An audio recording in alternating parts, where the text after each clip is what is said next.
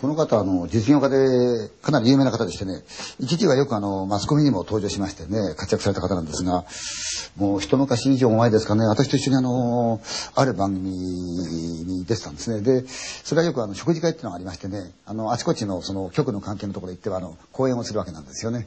な時にまあ、この人もともと大変骨董品とかですね、そういったものが好きで、また演技をすごく担ぐ人なんですがね、えちんちゃん、俺、こんな面白いもん手に入れたんだよって言うんですよ。何が手に入れたんだって聞いたら、まあ、その方珍しいものたくさん持ってやってたんですが、その、お面なんですよね、見ていただいたら。それがあの、なんと、プラスチックではないんですよ。で、瀬戸物ではないんですが、つるっとした白い肌でもって相当時代のもんでしょうね。で、そのお面の下からですね、よだれかけみたいにこう、つるーっとこの青い金のような切れが下がってまして、下に金色のこの綺麗なレースがね、かかったような、実にこの立派なもんなんですね。さぞかし昔のその、まあ、王家なり貴族なりが持っていたものではないかと思いますが、物は多分中国のものであるとは思うんですが、それ見つけたんですね。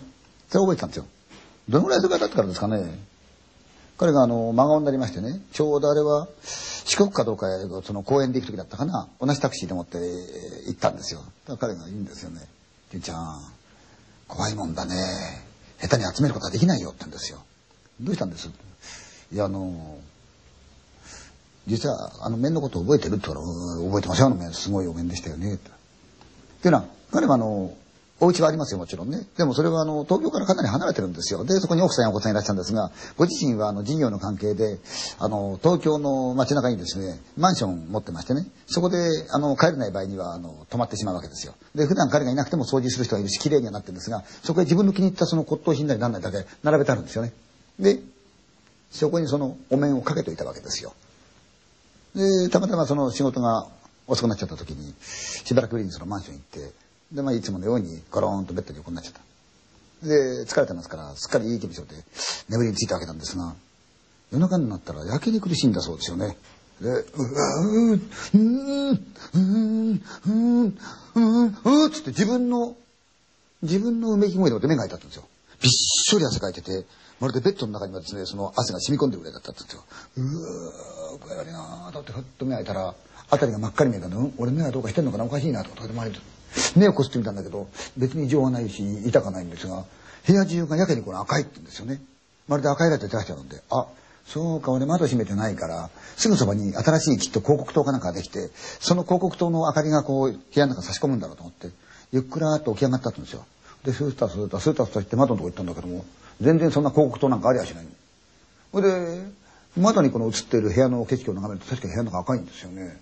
かしいね。なんでこんな赤いんだろう変なことあるもんだなと思ってぼーっとしてましたら遠くの方でもって「ふーって消防自動車が走ってることが聞こえたんですね。あどっかで火事なんだなと思ってまあいいかと思いながら疲れてますからまた布団に持って寝ちゃったってんですよ。明け方になりました。電話が鳴ったんで「ふい」って取ったら社長大変なんです。昨日夜中にうちの店の一つなんですが火事出しましてね。ああのどうにかぼやでもって済んだんですけどもっていう話をしたんですね。そうか、お前気をつけてくれよな。おい、ちょっと待って。俺夜中に実はな、サイレンの音聞いて目覚めてんだけどさ、あれ、じゃあうちの店が燃えたそのサイレンかい？ってと、その従業員の人がね、いや、いくらね、夜の夜中でもって静かだっつっても、社長、社長のマンションからね、店まで距離がありますからね、音は聞こえないでしょ、そんな、って言われたんでね。そう。また、それから何ヶ月かして、仕事でどうしても帰れないもんですから、もう疲れ切ったまんまでもって、その自分のマンションに帰ったわけですよね。で、いつものようにまたゴロンって横になっちゃった。とまたこれが苦しいんですよね。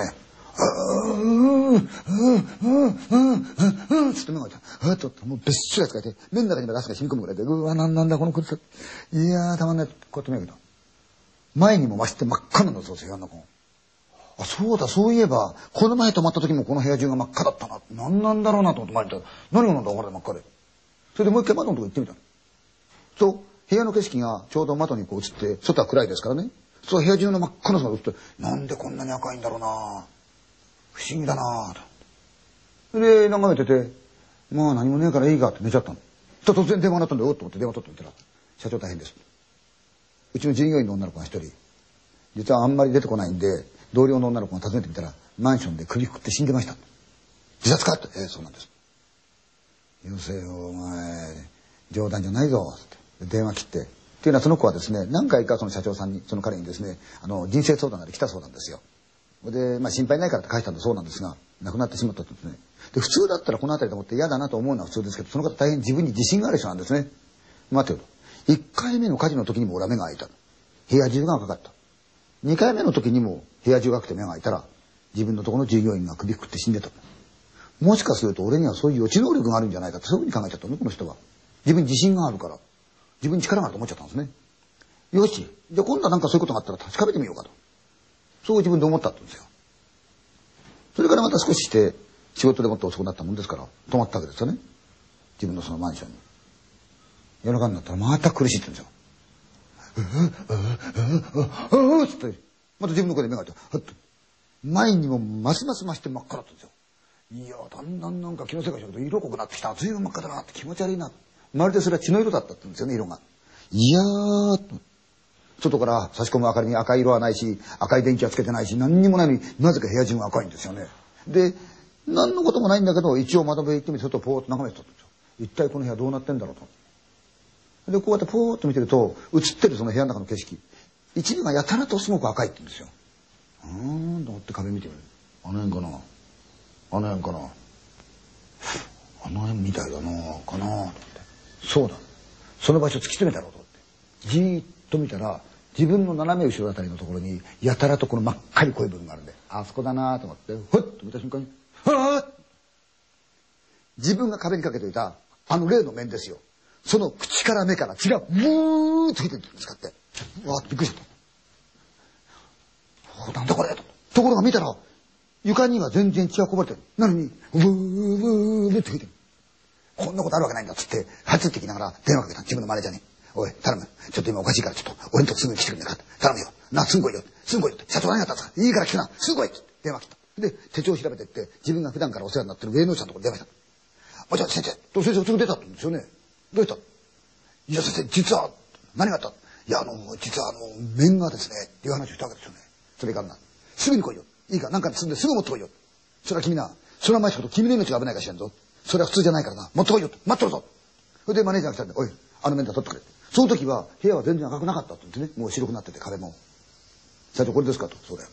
で、恐る恐るその人が来る時に、社長、これなんか冷たいですよねって言いながら、新聞紙に来るんだって言うんですよね。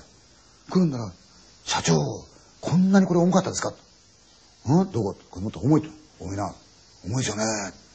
社長、これすっごい冷たいですよ。冷たいな。えー、冷たいですよね。じゃあ行きますか。それで、車乗って、それを助手席にそのお面を置いて、で、そのマネージャーが運転して、ザーッと夜中、向かってったんですね。その心霊の方のところで。ほいで、やがてその心霊の方のところへ行ったらば、門が開いてて待ってるって言うんです、その人が。で、どうもって、ああ、帰れって言って。で、すいません、早速なんです。これなんです、その面ってなった。なんかしら、持った瞬間に、うん？歩いてって部屋入って、まあ上がんなさいよって言って、その祭壇の前に座りながら、これこんなに重いもんかって聞いたそうですね。いや、おかしいですよね。面だから軽いはずなんだけど重いんですよね。重いなこれ。いいなこれすごく冷たいなええー、なんだ？いやいや、わかんないですけど、すごい冷たいんでしょうね。冷たいなで、なんか疑問でな捉えながら、いやいやいやいや言いながら、ふーっとこう、新聞紙からその目を取り始めたんですよね。そしたらこう、体が触れ始めたんですよ、その、霊能者が。こうで、どうしたんだろうこの人体触れてんなと思ったら、それがガタガタガタガタガタ触れてんだぞ。後ろに肩がね、霊能者がガタうわうわうわなんでこんな触れてんだってそのうちに、全部見たのか知らないけれども、うううううって言うのと何があったんですかって。昨日、これは面じゃないぞ。これは生首だぞって言ったんですよね。純ちゃん、あれをずっと持ってたら、俺殺されるとこだったよ。